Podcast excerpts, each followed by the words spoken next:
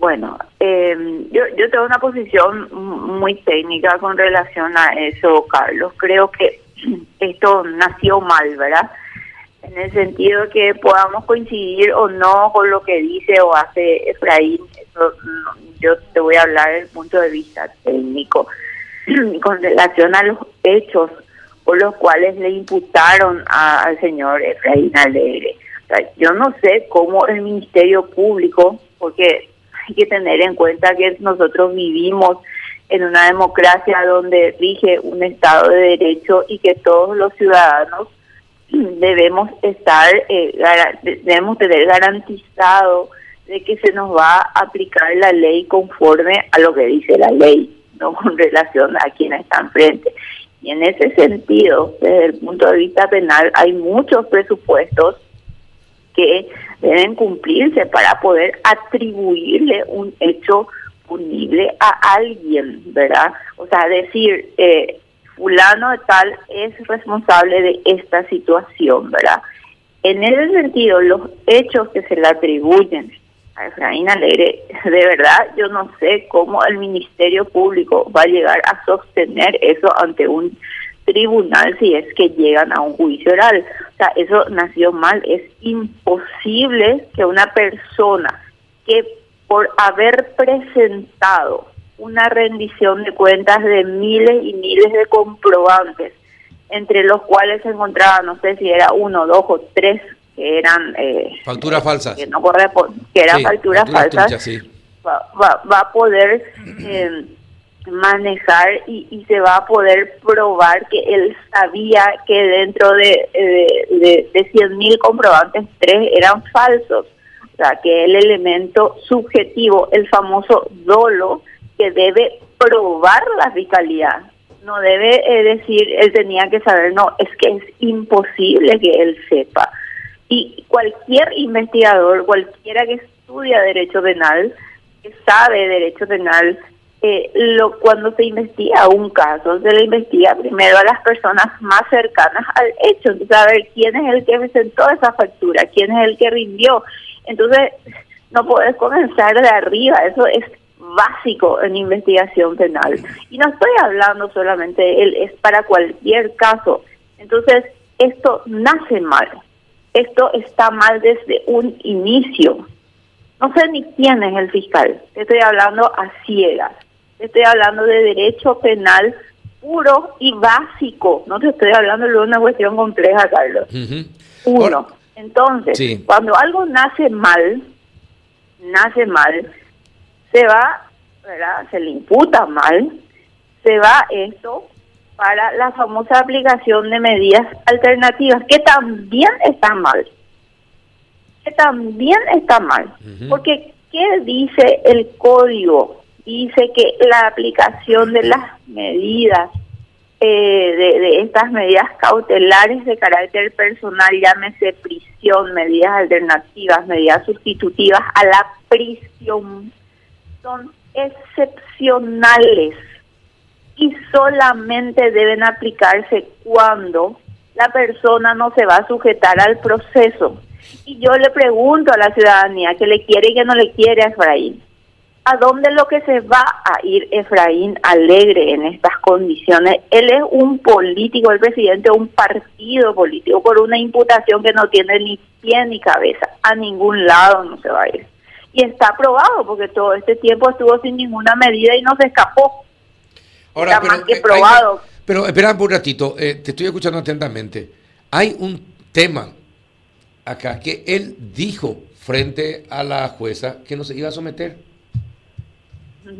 Bueno, si hay eh, una, eh, yo no sé si cómo ustedes le llaman los abogados, pero, eh, te estoy explicando paso por paso, todavía no llegamos ahí. Sí. Te digo, para mí, mm, o sea, técnicamente, y, y eso tiene que entender la ciudadanía, la aplicación de las medidas alternativas no es obligatoria. Es más, hay un artículo, Carlos, en el Código Procesal Penal que dice que la imputación no implica necesariamente la aplicación de una medida cautelar. Bueno, entonces, a ver, la imputación está mal. Como consecuencia de la imputación, 99% de los casos se aplican medidas alternativas. No conozco luego uno que no se haya aplicado, ¿verdad? lo cual el código no dice eso. Entonces, ok, entonces dice Efraín, yo no me voy a someter a estas medidas porque eh, la imputación ya está mal. Ahora, pero la jueza igual le impuso, ¿verdad? Entonces ahí es donde, y llegamos al punto que vos me estás diciendo, mm. la jueza igual le impuso las medidas, ellos, eh, no sé si apelaron eso, creo que apelaron. Apelaron y perdieron, se, confirmó la medida y entonces lo que corresponde en esas circunstancias es cumplir la medida. Y si no se cumple a, Efraín o a Juan Pueblo o a quien sea, se le revoca y se va a la cárcel. ¿Entendés? O sea, yo lo que quería que quede claro nomás es que esto nació mal, que aprovechar para decir que las medidas cautelares son mal aplicadas, el exceso de aplicación de esas medidas cautelares, que es lo que de alguna manera está generando esta superpoblación también en las cárceles, y, eh, y, y al que no se va preso también, o sea, hay veces que uno necesita aplicar medidas alternativas, ¿entendés, Carlos? a eso me voy. Pero una vez que, como en este caso, la jueza ya decidió aplicarle las medidas alternativas, porque según ella se iba a escapar y era la forma de que se sujete al proceso y no al no cumplirla, se revoca. O sea, técnicamente esta última parte está bien. Eso se hace con Efraín Alegre y con Juan Pueblo todos, absolutamente todos los días. ¿Entendés? Entonces yo quería hacer nomás una cronología técnica para que se entienda dónde está el problema. El problema y el origen de todo esto está en la mala imputación, de vuelta, ¿verdad? que tuvo como consecuencia aplicación de medidas alternativas que para mí no eran necesarias, pero bueno, una vez puestas las medidas, perdón, y se termina y te redondeo, eh, y si no se cumple, eso se revoca. Claro, ahora te pregunto, ya como, como es fiscal, eh, el fiscal puede eh, imputa, pero puede durante, antes, antes de llegar a la jueza y frente a la jueza, puede cambiar parte de la imputación dentro de ese proceso. A ver, eh, tengo entendido que en este caso fue uno de esos casos donde se imputó y no sé qué es lo que pasó después, se cambió la imputación, una cosa como esa, ¿verdad? Sí, se agregó algo me acuerdo. Más, sí. sí, Se agregó algo más. Bueno, eh, el, fiscal puede imputar y luego puede hacer una lo que hacíamos antes, ah, una ampliación de la imputación. Ah, el tema es que, eh, sí, puede, pero el tema es que acá vuelvo a reiterar, Carlos, técnicamente eh, yo no sé cómo la fiscalía va a sostener ese caso. Es imposible. O sea, vuelvo a reiterar, no sé yo cómo un tribunal podría ponerle un supuesto de que llegue hasta juicio oral esto. ¿Cómo va a solucionar el caso del dolo? De que Efraín sabía exactamente que de 100.000 facturas, tres eran falsas. ¿Cómo va a probar eso el Ministerio Público? y no se castiga la conducta culposa, la lesión de no sé, no sé qué tipo penal es el que le imputaron. Eh, no, imposible, Carlos.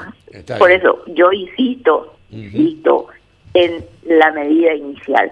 Ahora, esta última, de que, bueno, ya le aplicaron las medidas, él no cumplió y se revocó, eso se le aplica a Efraín y a Juan Pueblo todos los días. Vos no cumplís medidas y lo que corresponde es revocar y, se va a la prisión y luego después se puede presentar fianza y salir de vuelta a la prisión. Pero, a ver, eh, técnicamente hablando eh, es correcto lo que hizo la jueza en ese sentido, pero por eso yo voy al origen del problema. Entiendo. Juanito, ¿alguna consulta? Sí, doctora, buen día de mi parte también. Un juez o jueza de garantía debe limitarse a analizar las causales para aplicación de, prisión preventiva, eh, esas que están perfectamente señaladas en el Código Procesal Penal, o también debe analizar el mérito de la carpeta fiscal para ese efecto, es decir, fijarse si es que la, el hecho eh, que se le atribuye al encausado es correcto y está tipificado como tal en nuestro código. Bueno, tenemos casos y te pongo, un, un ejemplo reciente de, del juez Gustavo Amarilla, donde él devolvió, eh, creo que fue Gustavo Amarilla, devuelve la carpeta porque la imputación, porque no, no estaban escritos hechos, porque no se describían los hechos que se le atribuían a la persona. Eh, el, el juez que es, es un juez penal de garantías. Tiene que garantizar eh, los derechos del procesado, de, todo lo que atañe a ese proceso. Y en ese sentido, perdón, en ese sentido, eh, él es el que decide que se inicie un procedimiento. O sea, la fiscalía se va con el acta de imputación. Yo le imputo a Juan por tal cosa. Y el juez, para dar inicio a ese proceso que genera toda una serie de circunstancias, debe verificar si se dan esos supuestos. Esa es la eterna discusión que hay un montón de causas que entran sin ningún fundamento, sin ningún, eh, sin, ninguna descripción de hechos que generan una serie de problemas a la persona y a veces la persona está colgada durante años hasta que tiene la posibilidad de llegar a un juicio oral y un tribunal que dice, pero la pucha, acá no hay absolutamente nada. Y a veces esa persona estuvo presa todo ese tiempo. Y hay casos donde hay jueces valientes que dicen, no señores, la fiscalía acá no hay descripción de hechos, describan hechos y luego tráiganme la imputación. Y el tema de medidas cautelares es lo mismo, Juanito. Y uno de los jueces que hacía eso y que le decía a la fiscalía, señores, acá no hay fundamento para pedir una prisión. Y rechazaba, era Pedro Mayor, cuando era juez de garantía. Entonces sí, el juez de garantía es parte y tiene que hacer mérito a su nombre, juez de garantías, de que la persona que entra en un proceso, porque ese paradigma de que la imputación no causa agravios, hay que dejar de decir, o sea, los docentes, eh, yo soy docente también, ya no lo digo, sí causa agravio la imputación, la gente se va presa, pierde su trabajo, eh, tiene que pagar un abogado, se enferma y a veces se va presa sin motivo. Entonces, eh, el juez de garantías está para eso, para controlar que se cumplan con los presupuestos para dar inicio. Y uno de los presupuestos básicos y el fundamental de una esta imputación es la descripción de hechos, que es lo que mínimamente hizo esa persona para que el Ministerio Público diga hay que someterle a un proceso, en algunos casos diga se tiene que ir preso. ¿Entendés? O sea, es demasiado grave una imputación.